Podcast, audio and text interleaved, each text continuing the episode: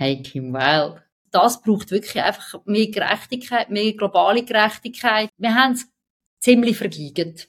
Aber es ist nicht spät. Es braucht ähm, den Willen, den Klimawandel zu bekämpfen. Es braucht den Willen, dass Konzerne Verantwortung übernehmen. Also Armut bekämpft man, indem man Lösungen bringt zur Umverteilung. Die Bildung, Gesundheitswesen, öffentlicher Verkehr, Sozialwesen. Hoi Lilia. Hallo, hoi Martina. Hanbecks trifft. Ich habe ähm, nachgelesen, dass du ähm, auf dem zweiten Bildungsweg Kulturmanagement studiert hast. Und da habe genau. ich mir überlegt, was eine Kulturmanagerin macht. Und dann denke ich, nein, ich überlege mir das jetzt nicht weiter, sondern ich lerne dich das erzählen. Was macht eine Kulturmanagerin? Ja, ein Kulturmanager ist eigentlich im weitesten Sinne ein Non-Profit-Managerin, einfach im Kulturbereich. Ähm, sie ist in der, in der Führung von Kulturbetrieb drin. Das Studium gibt's, ich würde sagen, es ist ein Masterstudiengang, ähm, an der Uni Basel habe ich gemacht etwa seit 20 Jahren. Und es ist ein bisschen umstritten gewesen, oder? Weil einerseits sind es die Kulturschaffenden, die, die quasi die Inhalte generieren. Und dann sind es KulturmanagerInnen, die die Inhalte vermarkten, verkaufen, die Häuser äh, finanziell aufführen. Und das ist eigentlich klassisches Non-Profit-Management. Halt einfach mit dem Fach, ähm, Fachausrichtung Kultur im Sinne von Kulturpolitik, kulturelle Inhalte, ja. Also könntest du zum Beispiel jetzt auch ähm, ein Museum kuratieren? Ich könnte das Museum führen, Kuratorin tut es kuratieren. Okay, ich Leiterin. Okay. Ich es gibt ja sehr oft, gerade bei, zum Beispiel beim Schauspielhaus auch, da gibt es da die Administrativleitung und die äh, künstlerische Leitung. Ich wäre die Administrativleitung. Okay, wunderbar. Ich würde gerne, um dich ein bisschen besser kennenlernen, eine virtuelle Seite von meinem Freundschaftsbuch mit dir ausfüllen. Ich frage, du antwortest, bist du bereit? Ja. Mein Freundschaftsbuch. Dein Name? Lelia Hunziker. Deine Freunde nennen dich? Lelia, früher Lele. Geboren bist du in? Aarau. Dein Lieblingsschulfach war? Ähm, Turnen. Mal richtig gut und ausgiebig und gediegen essen würdest gern mit? Oh, oh, mit dem Matt Mickelson. Der kommt jetzt auf Zürich. okay. Im Rahmen vom ZFF? Ja, und dort gehe ich natürlich nicht hin. Ja. Was heisst natürlich gehst du dort nicht hin? Ja, weil ich, ähm, das ZFZ, du hast so schön können die Abkürzung schnell sagen, das Zürich Filmfestival, ähm, ja, ich finde es ein bisschen irritierend, wie das mit sehr viel Bankgeld da ähm, aufgezogen worden ist in Zürich und dort jetzt so ein bisschen die Platzherrschin ist und äh, viele kleine Sachen auch verdrängt hat. Ähm, und darum sage ich, dort gehe ich natürlich nicht hin, weil ich ja äh, eine Politikerin bin und sehr oft politisch korrekt versuche zu sein, bis mhm. überhaupt nicht immer.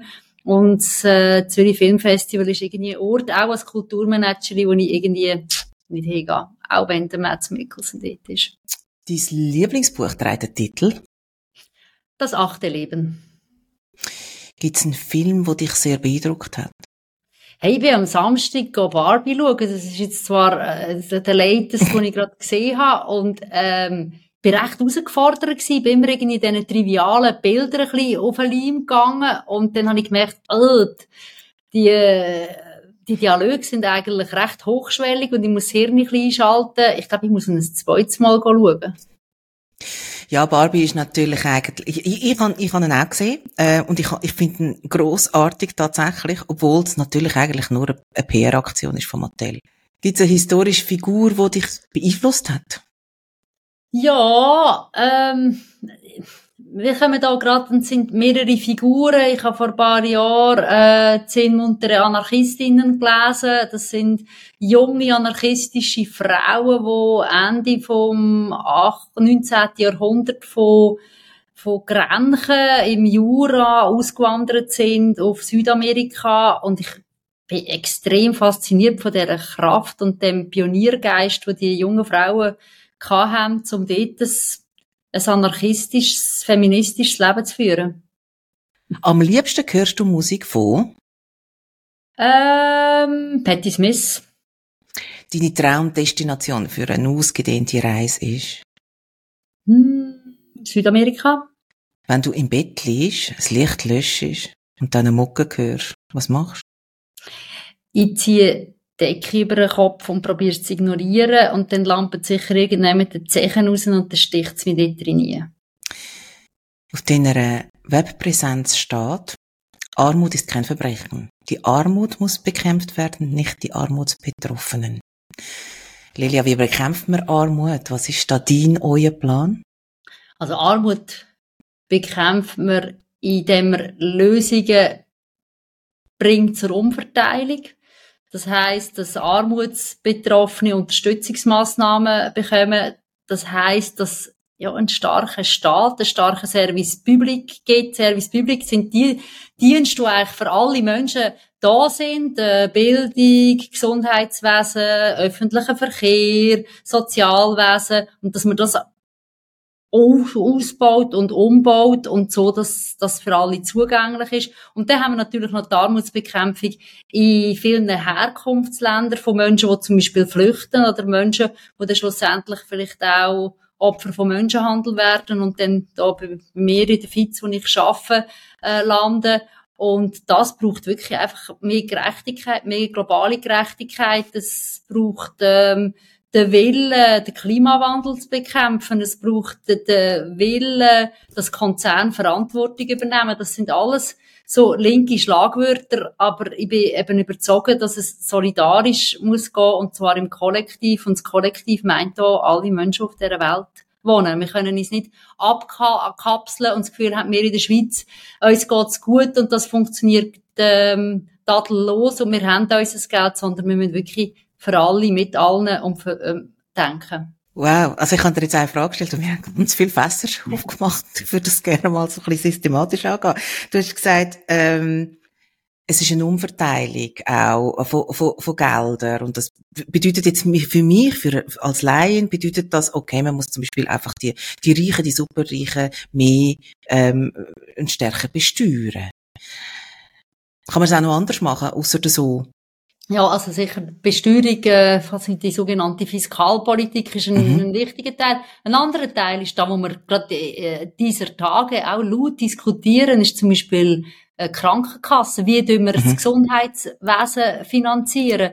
Wer zahlt wie viel? Zahlen alle gleich viel? Das heisst, für jemanden, der sehr viel Geld ist, ist 1000 oder 1500 Franken oder 2000 Franken monatlich für eine Familie Krankenkasse zu zahlen, ein Klacks. Für jemand anderes ist das nicht zu stemmen. Mhm. Ähm, und trotzdem wenn wir ja für alle ein gleiches Gesundheitswesen können anbieten. Und nachher geht es natürlich ganz, ganz stark darum, welche Arbeit ähm, wird mit was finanziert oder vergolten. Ist es denn wirklich so, dass jemand, der auf dem Bau arbeitet und Eisen leitet, viel, viel weniger leistet, als jemand, der irgend in einem Operationssaal ganz komplizierte Operationen führt oder zum Beispiel in einer Bank, in einer Teppichetage arbeitet. Ich bin früher vielleicht einmal noch für einen Einheitslohn gewesen. Dort bin ich vielleicht jetzt schon auch ein bisschen davon weggekommen. Aber die exorbitanten Unterschiede, die wir haben, das gewisse Menschen, zum Beispiel in der Schweiz gibt es 800.000 Personen, die armutsbetroffen sind. Armutsbetroffen definiert sich für eine vierköpfige Familie weniger als 3.900 Franken haben. Ich weiß nicht, wie man mit dem Geld vierköpfige Familie überhaupt irgend ansatzweise sollte über die Runde kommen. Und so sind zum Teil auch, das sind Menschen, die 100% arbeiten. Also es gibt ganz, ganz viele Löhne, auf der Welt und in der Schweiz auch, wo nicht ansatzweise ausreichen, das Leben können zu bestreiten und das muss sich ändern. Und ich verstehe echt nicht, ähm, wie man gegen einen Mindestlohn kann sein, wie man dagegen kann sein, dass wenn jemand 100% in einem Land arbeitet, dass er ein einfaches Leben in dem Land kann führen Ja, ich finde das, ja, das ist äh, auch für mich schwierig zu verstehen. Es gibt aber auch andere Effekte, die ich nicht verstehe. Also wenn wir jetzt gerade so von Fiskalpolitik reden, ähm, es gibt ja zum Beispiel sehr viel mehr Wähler, die gegen eine höhere Besteuerung von, von den Superreichen sind, als es Superreiche selber gibt. Wie erklärt man sich denn das? Träumen die Menschen einfach alle von einem Lottogewinn? Oder wieso, wie, wie, wie kann man denn das nachvollziehen? Was meinst du? Ja, ich glaube, das mit dem Lottogewinn ist wirklich nicht so weit äh, hergeholt. Ich sage dem immer der Telenovela-Effekt. Äh, ich mhm. habe eine Zeit lang in Lateinamerika ähm, gelebt und manchmal bin ich im Bus gesessen und dann haben Menschen irgend über, über etwas erzählt, äh, die Alicia, die gestern und der Korche und Seb und dieses und ich dachte, wow, die haben ja Freundinnen, die unglaublich spannende Leben haben, bis sie gemerkt haben, sie reden über eine Telenovela und was in dieser Telenovela, okay. in dieser Soap Opera passiert. Und sie haben sich so damit, oder man identifiziert sich so mit dem Leben von den Reichen und Schönen und das Gefühl, hat irgendeines gehöre ich auch zu denen. Und wenn ich dann zu denen gehöre, dann wo mhm. bestimmt nicht so viel Steuern zahlen. Also ich glaube, also das ist der eine Effekt und der andere ist wirklich so die, die Feudalherrschaft. Das ist jetzt ein bisschen äh, populistisch ausgedrückt, aber man hat immer noch das Gefühl, die, die so reich sind, die sagen ja, wie es soll sein und die sagen, in der Tendenz sind das Personen, äh, wo liberales Gedankengut haben, oder sind es auch mal früher sehr oft gewesen, und irgendeinen Grund wird es ja schon geben, wieso die so reich sind. Und dann werden sie ja schon mhm, wissen, mhm. wieso was sie ähm, dagegen sind, dass sich da etwas ändert. Sie hocken in allen Gremien, sie hocken in Zünft, sie hocken in allen Gesellschaften, sie sind bestens vernetzt und ja, das funktioniert. Mhm. Und dann hat man das Gefühl, die haben es ja so weit gebracht, die wissen, die, die haben sicher recht, oder? Genau. Wenn wir, und du hast es vorher auch angesprochen, eben, wenn wir das mal ein bisschen systematisch durchgehen. Also du hast ja zum Beispiel auch gesagt, Gesundheitskosten, und die explodieren ja gerade im Moment. Das ist ja gerade ein riesen Thema bei uns in der Schweiz, ähm, bis zu, bis zu wirklich absurde Ideen, zum Beispiel die obligatorische Krankenkassen abzuschaffen. Darüber möchte ich eigentlich gar nicht reden, weil das, mhm. das keine Lösung kann sein, das glaube ich, da sind wir uns einig. Mhm. Aber ich weiß, dass die SP und du bist Grossrätin von ähm, SP Grossrätin vom Kanton Aargau die steht schon lange hinter, oder hat schon lange die Idee von einer Einheitskrankenkasse.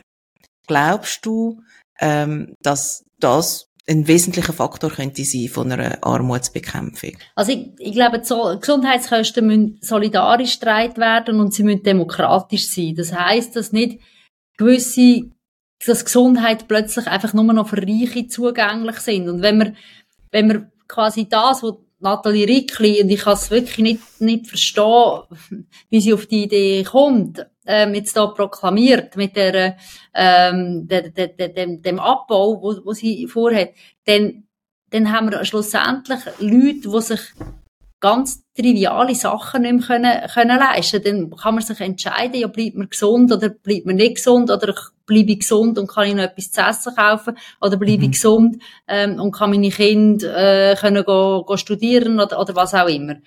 Und, und diese Klassengesellschaft, die ist extrem gefährlich und die sehen wir ja eigentlich in vielen Ländern, Ländern schon, mhm. wo, wo das ganze Finan äh, Gesundheitswesen privatisiert worden ist. Darum denke ich, eine Einheitskasse und ein gerechtes und demokratisches Gesundheitswesen. Und das ist mir völlig klar. Es wird immer Leute haben, die können sich alles leisten, was sie brauchen. Es wird immer Regeln geben, was finanziert wird über Kassen und was nicht. Aber mit, mit einer Einheitskasse und einem demokratischen Gesundheitswesen, ja, können wir Gerechtigkeit herstellen.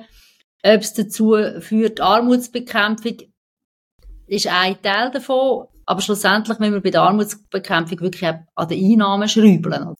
Wenn du von einer demokratischen Einheitskasse redest, dann meinst du äh, insbesondere, dass man die äh, Prämien einkommensabhängig macht und dass halt die Art von Solidarität dann muss greifen, dass die, die sehr viel mehr verdienen, auch sehr viel mehr müssen zahlen. Und das ist ja der Solidargedanke. Ähm, verstehe ich das richtig? Das ist, genau. das heisst demokratisch. Genau. Okay. Das, was ich vorher gesagt habe, für die einen mhm. sind 2000 Franken nicht stemmbar und für die anderen, wo, weiss doch auch nicht, es gibt Menschen, die verdienen 30, 40, 50.000 Franken im Monat und möglicherweise noch viel, viel mehr, ist das einfach nicht viel Geld. Je länger, je mehr Stimmen, die sagen, es ist ein Skandal, dass ähm, Krankenkassen noch immer für Alternativmedizin zahlen oder für mhm. Homöopathie. Mhm. Wie siehst du das? Ja, ich ich gebe es zu, ich habe bei Corona einen weiten Weg gegangen und äh, ich bin sogar so weit, dass ich kein Yoga mehr mache. Mich sehr viele Yoga-Lehrerinnen, nicht alle selbstverständlich, recht mhm. genervt haben in dem Corona-Diskurs, dem impfgegnerischen Diskurs, dem sehr unsolidarischen äh, Kampf, wo eigentlich während Corona in der Gesellschaft entbrannt ist. Ähm, und ja, Alternativmedizin, ich glaube, es ist immer schwierig, was gehört als what's all in und what's all out. Ähm, Homöopathie, äh, finde ich, muss man sehr genau anschauen, ob das soll getragen werden von einer Einheitskasse, wie man es bei ganz vielen anderen Sachen auch muss anschauen. Nichtsdestotrotz weiss man von Effekt von alternativen Formen, finde, es ist eine schwierige Frage, einfach zu sagen, alles in oder out, aber ja, ich ähm, mache viele Sachen nicht mehr, wo ich früher auch noch gewisse Sympathien hatte und den Kind auch mal irgendwelche Arnika-Kügel gekauft habe oder mit einem, irgendein paar, bei einem Homöopath war, das würde ich jetzt nicht machen. Wenn du, du hast vorher auch ähm, nach der Eingangsfrage gesagt, ja, und da gehört auch eine Konzernverantwortung ähm, dazu, da gehören Umweltthemen dazu. Ähm, das ist ja alles, ja, das ist sicher so, und das ist ja aber alles sehr global gesehen. Wie viel kannst du als SP-Grossrätin vom Kanton Aargau für die globalen Themen investieren? Was, was kannst du da bewirken? Ja, also als, als SP-Grossrätin kann ich wie Grundlagen setzen, zum Beispiel, wie wir, wie wir Sachen beschaffen, oder? Also, wo, wo kauft der Kanton Aargau ein? Auf Gemeinsebene kann man sogar entscheiden, welche Besetzesteine kauft man. Also ich bin mal Kommunalpolitikerin in Aarau. Da kann man, also und dort kann man dann, dort kann man den Hebel schon ansetzen. Dann können wir unsere Klimaziele definieren und die haben dann auch wieder globale Auswirkungen. Man kann auf kommunaler und auf kantonaler Ebene schauen, inwieweit ist der Kanton oder ist die Gemeinde äh, in der Entwicklungszusammenarbeit ähm, tätig. Und dann ist natürlich zum Beispiel die Migrationspolitik, wo einerseits natürlich ganz viel auf nationaler Ebene äh, entschieden wird, aber es wird auch viel auf kantonaler Ebene entschieden. Es wird auch entschieden, was für eine Willkommenskultur haben, haben wir. Wie, wie schauen wir den Menschen, die bei uns hier ankommen. Also ich glaube, auf kantonaler Ebene und auf kommunaler Ebene kann man sehr viel entscheiden und natürlich auf nationaler Ebene gerade wenn es um, um die international, äh, multilaterale Zusammenarbeit äh, geht, natürlich noch einiges mehr. Jetzt hast du Migrationspolitik angesprochen und da steht auch, da steht auf deiner Seite für sichere Migrationsrouten und offene Grenzen. Was sind sichere Migrationsrouten? Magst du das mal kurz erklären? Ich kann es relativ gut an einem, an, einem, an einem sehr aktuellen Beispiel erklären. Wo der Ukraine-Krieg losgegangen ist, sind ganz viele Frauen und Kinder geflüchtet. Und ich bin Geschäftsführerin von der FITZ, vom Kompetenzzentrum Menschenhandel und Frauenmigration. Und bei uns sind natürlich die Alarmglocken losgegangen. Mhm. So viele Frauen auf der Flucht und geflüchtete Menschen werden sehr häufig Opfer von Menschenhandel und Ausbeutung. Und man hat ja dann auch schon erste Stimmen gehört. In Deutschland, in Berlin sind Frauen äh, scheinbar verschwunden oder abgeholt worden oder gefragt worden, ob sie zu jemandem heim dort arbeiten und dann sind sie in der Ausbeutung ähm, gelandet. Das ist relativ gross dann so medial aufgezogen gewesen. Und wir sind wirklich mega alarmiert gewesen und haben gedacht, oh, nach Corona kommt quasi die nächste Welle von, von, von sehr äh, vulnerablen und prekarisierten Menschen und vor allem auch hohe Opferzahlen. Und dann ist nichts passiert. A, weil, also nichts, es hat schon Fälle gegeben, aber nie in dem Ausmaß, wo wir, wo wir davon ausgegangen mhm, sind. Mhm. Und dann hat sich gezeigt, die Menschen haben legal können migrieren. Sie haben mit einem EU-Touristenvisum, Schengen-Visum können in ganz Europa sich bewegen. Also sie sind nicht darauf angewiesen gewesen, wie die Menschen, die zum Beispiel von Afrika, von Drittstaaten auf Europa migrieren, dass sie illegal haben müssen äh, migrieren. Und sobald man illegal migriert, dann ist man angewiesen, dass einem jemand hilft, dass einem jemand schmuggelt, mhm. dass einem mhm. jemand mhm. unterstützt. Und da bringt einem in eine Abhängigkeit, eine Abhängigkeit bringt einem in eine Schuld äh, und so kommt es zur Ausbeutung. Also A, sie haben legale Migrationsmöglichkeiten gehabt und B, sie haben sichere Migrationsrouten gehabt. Zum Teil sind sie mit dem eigenen Auto haben sie können reisen. Zum Teil mhm. sind sie abgeholt worden, sind ja zum Teil gern von verschiedenen Ländern die Leute irgendwo abholen. Und sie haben, ich glaube, am Anfang können gratis Zug fahren in ganz Europa. Also sie mhm. haben sicher können reisen. Und auch das, die beiden Elemente, die wir seit Jahrzehnten abbeten, haben sich quasi in dem, in dieser Situation wirklich, ähm, bestätigt, dass wenn die beiden Elemente funktionieren, die Menschen weniger auf Unterstützung und eben auch prekäre Unterstützung angewiesen sind. Und also, was sichere Fluchtrouten sind, muss ich nicht sagen, was unsichere Fluchtrouten sind, oder? Ja, ja, wir, wir erleben es gerade mit Lampedusa im Moment, oder? Ja.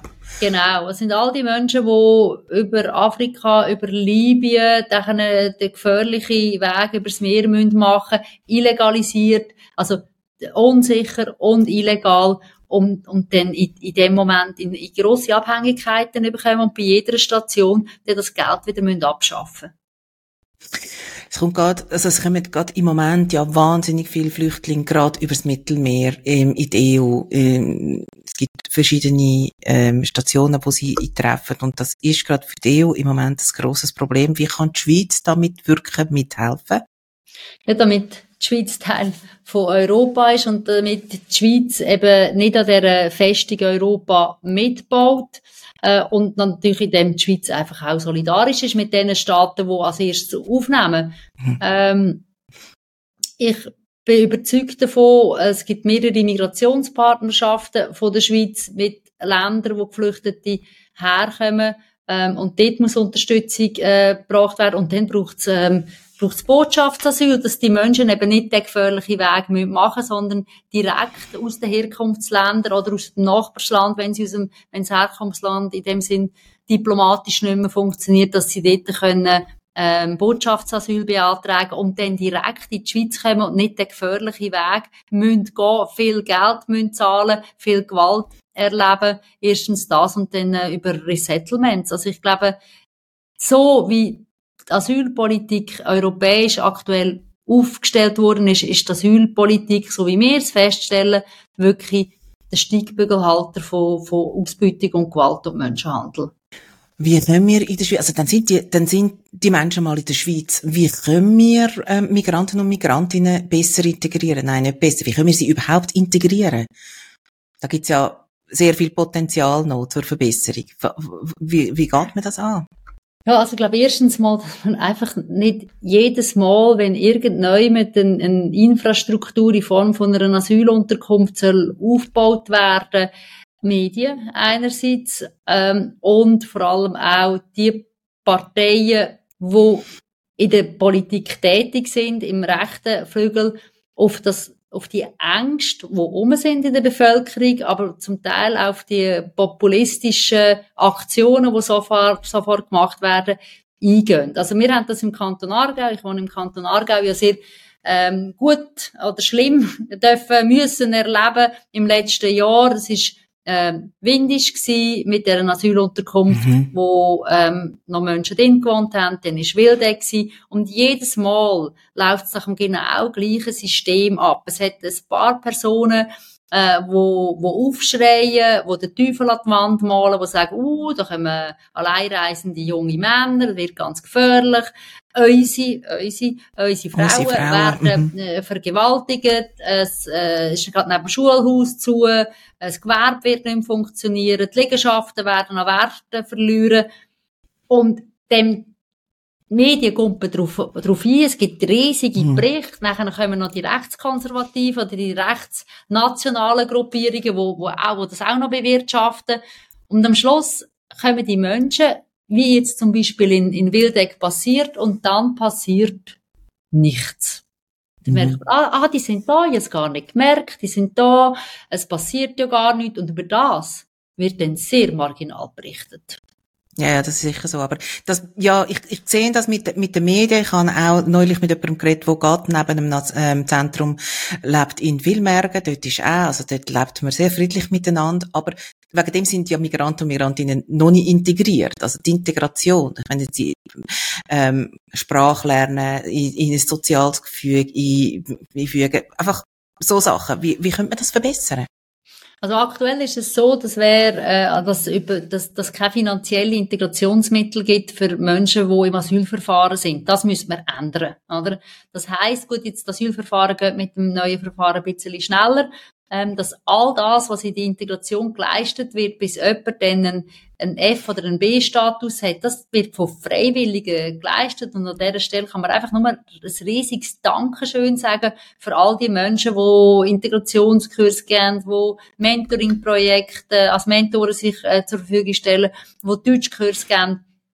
Und das muss sich ändern, dass eben auch wer, sobald er hier in der Schweiz ist, ähm, dass er, dass er quasi Deutsch lernt, dass er Unterstützung ähm, bekommt. Und nachher ähm, geht es um die, die arbeitsmarktliche äh, Integration. Wir haben einen riesigen Fachkräftemangel und da kommen Menschen mit sehr, sehr viel Kompetenz und die müssen wir möglichst schnell nutzen. Die sind nicht immer so ganz einfach zu nutzen. Es kommen Menschen mit sehr unterschiedlichen Bildungsrucksäcken, aber ich bin überzeugt, wenn man aufeinander zugeht und wenn man ähm, quasi die Zusammenarbeit sucht, dann funktioniert sehr gut. Und das sind ja dann immer auch wieder die Geschichten, die wunderbar in den Medien aufbereitet werden, wenn irgendein ein, ein KMUler aus einer Gemeinde, wo ursprünglich nicht so wahnsinnig erfreut war, dass so viele Migrantinnen in sein Dorf gekommen sind, aber dann hat er den Metzgerlehrling oder Schreinerlehrling oder Zimmermann gefunden, der so ganz anderen als alle anderen und was super gemacht hat. Und die Geschichte, das ist gut, wenn die erzählt werden und die werden zum mhm. Glück auch regelmäßig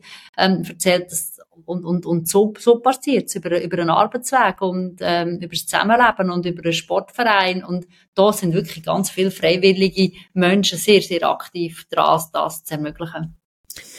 Ich würde gerne mit dir ein, ein kleines Spiel spielen, das heißt Schwarz oder Weiß. Das geht so. Ich stelle dir ähm, zwei Begriffe vor. Also ich nenne zwei Begriffe und du sagst das oder der Begriff, wo dir gerade näher ist im Moment, ist eine Momentaufnahme. Schwarz oder Weiß? Tag oder Nacht? Tag. Frankreich oder Italien? Italien. Berg oder Meer? Berg. Süß oder salzig? Salzig. Winter oder Sommer? Sommer.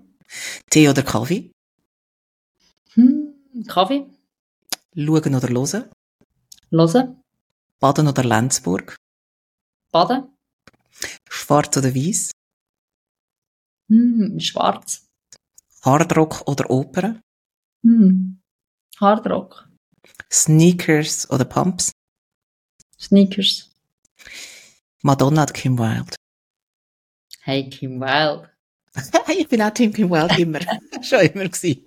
Ich möchte mit dir kurz noch etwas ansprechen, was mich auch persönlich wundernimmt. Es gibt im Kanton Aargau, ja, es ist, der einzige Kanton mit dieser Form von einer dualen Polizeiorganisation. Mhm. Das weißt du als Grossrätin. Ähm, mhm. Es gibt Kantonspolizei und es gibt 15 Regionalpolizeien. Und es gibt im Kanton Aargau pro 700 Einwohner nur ein Polizist. Der schweizweite Durchschnitt ist, meinte ich, etwa 450. Was bedeutet das für die Bevölkerung vom Kanton? Und auf der einen Seite, dass es so wenig Polizisten gibt und auf der anderen Seite könnte man das nicht, könnte man die Polizei nicht ein bisschen effizienter gestalten, wenn man ähm, die Organisation ein bisschen anders aufstellen ja, also der Kanton Aargau ist ja stolz, dass er die tiefste Polizeidichte hat von der ganzen Schweiz. Also andere Kantone haben doppelt so viele PolizistInnen. Und das ist schon mal per Grossratsbeschluss so entschieden worden. Und da hangelt man sich jetzt dran um und probiert schon sehr effizient zu sein und ist eigentlich schon sehr effizient. Aber genau das, was du angesprochen hast mit der, äh, mit der Kantonspolizei und dann 15 Repos und da gibt's übrigens noch Grenzwachs. Es ist wirklich ein Gusel von etwa 16 Einheiten, wo sehr gut zusammenarbeiten. Das muss man an dieser Stelle sagen. Und alle arbeiten auch gut. Aber es hat natürlich etliche Schnittstellen und in diesen Schnittstellen gibt's Reibungsverlust. Ich bin ganz klar Team Einheitspolizei. Ich bin als Team eher ein bisschen gegen Gemeinsautonomie und gegen Föderalismus. Ich glaube, in der Schweiz ist alles herzig und klein, das ist wunderbar, aber wir müssen in dem herzig und kleinen möglichst gross denken. Und ich glaube, gerade auch für die Spezialisierungen, die es braucht, sei das im Menschenhandel, im, im Cyber, äh, in der ganzen Kriminalistik, braucht es wirklich mit der Einheitspolizei äh, die Möglichkeit, dass, dass, man, dass man sich professionalisiert. Das passiert wirklich jetzt schon. Es ist wirklich so ein, ein, ein heisses Eisen, aber für die Bevölkerung, und das hast du mich gefragt, was heisst das? Das heisst, je nachdem, wo du wohnst in der, äh, in, im Kanton Aargau, hast du ein, ein anderes Polizeiangebot. Ähm, das mhm. funktioniert mhm. eigentlich gut. Und nichtsdestotrotz kann es sein, dass du in einer Region wohnst, wo es zum Beispiel weniger Nachpatrouille gibt oder wo die Nachpatrouille auf Piquet ist oder die Nachpatrouille allein unterwegs ist. Und für mich ist vor allem auch das die gewerkschaftliche, die gewerkschaftliche Perspektive ganz wichtig, ähm, dass ich finde, in einer, in einer Polizei für den Kanton Aargau gibt's bessere Voraussetzungen für den Einzelpolizist und die Einzelpolizistin, um sich zu entwickeln, um sich weiterbilden und um den richtigen Platz zu finden. Wer ist dein Wunschkandidat, deine Wunschkandidatin für die Nachfolge von Alain Berset? Oh. Tamara Funicello. Glaubst also möchte sie überhaupt? Glaubst du, sie möchte? Ich weiss es nicht. Aber es ist auch meine Wunschkandidatin von denen, die sich bis jetzt alle äh, gemolden haben. Das sind zum Teil einigermaßen mir entsprechende SozialdemokratInnen, nicht ganz alle, aber dort ist mein Wunschkandidat und meine Wunschkandidatin noch nicht. Und falls du am 22. Oktober in den Nationalrat gewählt wirst, wie wird sich dein Leben verändern? Ja, mein Leben wird sich äh, recht verändern. Ich äh, werde die Geschäftsführung, die ich da inne habe, bei der FIZ mit 40 Mitarbeitenden, sehr wahrscheinlich ein bisschen müssen umgestalten. Ich würde sehr, sehr gerne bleiben mit einem Fuß da innen, aber äh, ich werde es nicht mit 80 oder 90 Stellenprozent können, können ausüben. Ähm, ja, also das wird, das ist wirklich die, die, die grösste Veränderung für mich. Und das, ähm, das, da schaue ich auch mit einem, mit einem lachenden und sehr weinenden Auge ähm, drauf zu, weil ich wirklich sehr, sehr gern in der FIZ bin. Ich mache da auch sehr viel politische Arbeit, aber genau die politische Arbeit, die wir da machen, kann ich eigentlich nachher im Nationalrat viel besser umsetzen. Wenn du den Fokus mal so auf die nächsten 10, 20 Jahre leist, gibt's da irgendetwas, wo dir, wo dir ein bisschen Angst macht, ein bisschen geschmuch ist und findest, uff, da kommt etwas auf uns zu? Ich finde wirklich, der, der Klimawandel macht mir sehr große Angst, oder? Also, man merkt es äh, am eigenen Leben, oder? Dass man, dass die Sommer wirklich immer, immer heißer werden. In der Wohnung wird es heißer. Man kann, ich kann zwar sehr gut schlafen, ich das eigentlich noch gerne, wenn es so klebrig und heiß ist. Auch zur Nacht. Aber, ja, es, es, es, äh, den Garten vertrocknet. Man muss schon fast im April, Juni sich überlegen, ob man, ob man soll Wasser geben oder ob man jetzt den Rasen einfach gel werden Und was, was in meinem kleinen Aarau passiert, passiert ja auch weltweit. Ähm, und da werden ganz viele Menschen ihre Lebensgrundlage verlieren. Sie werden müssen den Ort, mhm. wo sie gern haben, wo sie aufgewachsen sind, wo sie vielleicht ihres Eigenheim, ihres Land haben, werden sie müssen verlassen, weil es dort keine Zukunft mehr gibt und für die Menschen müssen wir da sein, für die Menschen müssen wir eine Lösung haben und für die Menschen müssen wir heute sofort reagieren. Und das ist da, wo mir Angst macht, dass man, dass das irgendwie kein, kein Wille gibt, ähm, da wirklich im grossen Stil zu reagieren. Man zeigt immer noch auf alle wie mit dem Finger, wo mal in die Flüge steigen oder wo ein Avocado essen oder ein, ein Mango das ist nicht das Thema. Es muss wirklich, wir müssen mit neuen Technologien schaffen, wir müssen mutig vorangehen, wir müssen mutig vorangehen, auch was die Energiewirtschaft betrifft. Und das sehe ich wirklich noch nicht. Und ja, das macht mir Angst, weil es total unsolidarisch ist. Mhm. Ich glaube eben, dass ganz vielen ähm, von der Bevölkerung nicht bewusst ist, was es bedeutet, was ein, eine globale Erwärmung bedeutet. Die haben einfach das Gefühl, es wird dann ein bisschen heiß für uns. Das ist ja nicht der Punkt. Eben, es nimmt ganz vielen Menschen die Lebensgrundlage und es wird Menschenströme geben und, und Verschiebungen, wo, wo, wo man sich gar nicht wirklich kann vorstellen Und hast, und wenn ich jetzt aber dir zulasse, dann höre ich ein bisschen raus, ja, eigentlich müssen wir uns einfach jetzt, also wir haben es eh schon vergeigt mit der Umwelt, sondern wir müssen uns jetzt darauf einstellen, dass die kommen, die Menschenströme. Und wie, dass wir dann das handeln. Also, oder spüre ich dich da, da jetzt falsch? Also ich glaube, also ich glaube, wir haben es bis zum, wir haben es ziemlich vergeigt. Aber es ist nicht spät, weil, mhm, wenn man es mhm. vergeigt hat, heisst ja wirklich, ja, jetzt können wir nichts mehr machen. Das ist nicht so. Aber wir haben es verpasst, wir haben es verpennt, wir haben es ignoriert. Ich auch. Also ich glaube, da, da müssen wir uns alle, mhm. äh, da, es hat Menschen gegeben, die das immer schon gegeben, gesehen haben. Und die Menschen werden flüchten. Also die Ströme, die du vorher angesprochen hast, die werden losziehen. Ähm, die werden einen sicheren, sicheren Ort suchen für sich und für ihre Familie. Und für die müssen wir Lösungen haben. Also wir müssen das mhm, eine mhm. tun und das andere nicht lassen. Also es wird, es wird wirklich herausfordernd und wir müssen von unseren Privilegien absehen, oder? Also das finde ich, ich bin auch unglaublich privilegiert.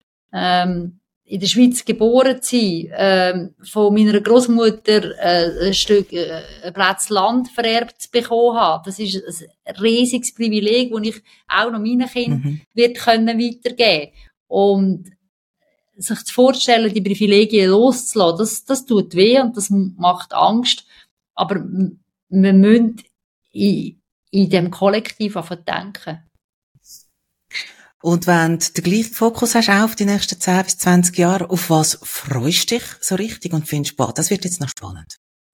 Ja, also wenn ich, wenn ich sehe, wie die jungen Menschen miteinander umgehen, ich sehe es vor allem natürlich bei meinen Kindern, die 22 und 18 sind, wie achtsam, wie sorgfältig, wie selbstbestimmt ähm, die Lösungen suchen, sei es nur, wenn sie in die Ferien gehen, welches Ferienhäuschen sie nehmen, aber auch, wie sie füreinander einstehen und wie sie aufeinander schauen, dann macht mir das extrem Mut.